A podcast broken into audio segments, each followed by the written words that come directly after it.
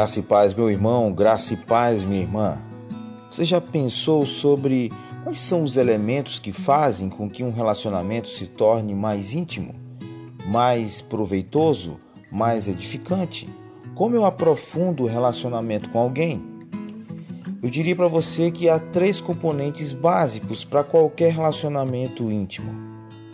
Todo verdadeiro relacionamento íntimo desfruta de três componentes importantes falar, ouvir e presença.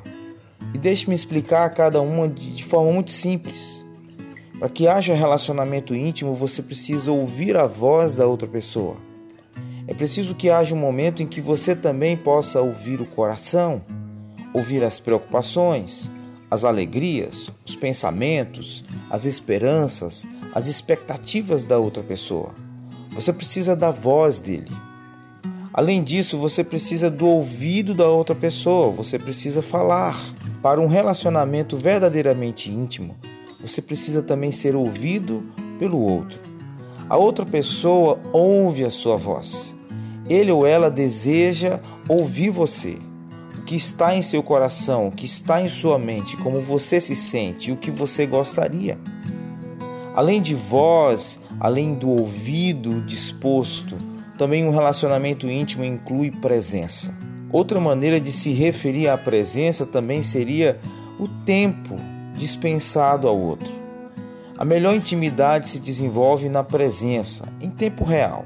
E, na minha opinião, esses são os três componentes básicos para qualquer relacionamento íntimo: falar, ouvir e presença. E em ação, isso seria conversar, ouvir e passar tempo juntos.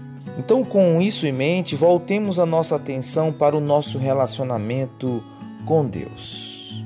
Para que esse relacionamento seja íntimo, eu preciso apreciar a voz de Deus. Você desfruta da voz de Deus através da palavra de Deus.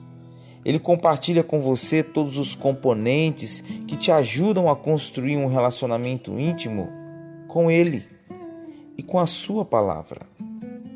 Melhor ainda, Deus preservou a sua voz, a voz dele, por meio desse processo de inspiração para que você recebesse exatamente o que ele queria comunicar a você.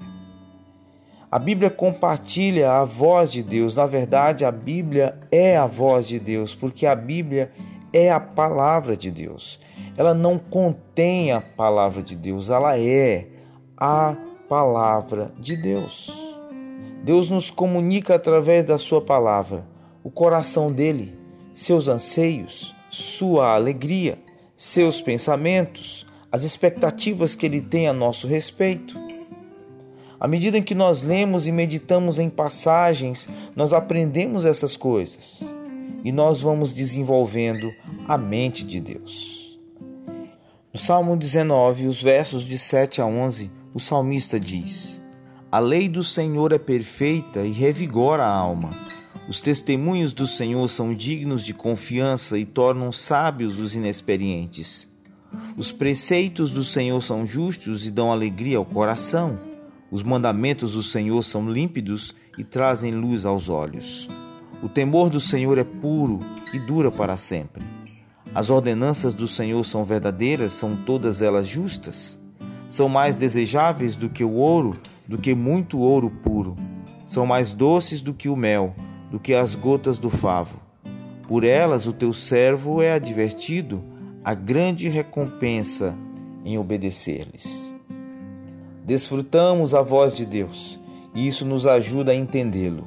Aprendemos mais de Cristo e andamos com Ele através de Sua palavra. No Salmo 119, 15 e 16, o salmista diz: Meditarei nos teus preceitos e darei atenção às tuas veredas. Tenho prazer nos teus decretos, não me esqueço da tua palavra. O que você mais precisa neste dia? Você precisa ouvir a voz de Deus. E isso te fará mais íntimo do Senhor quando você ouve a sua voz, as suas palavras.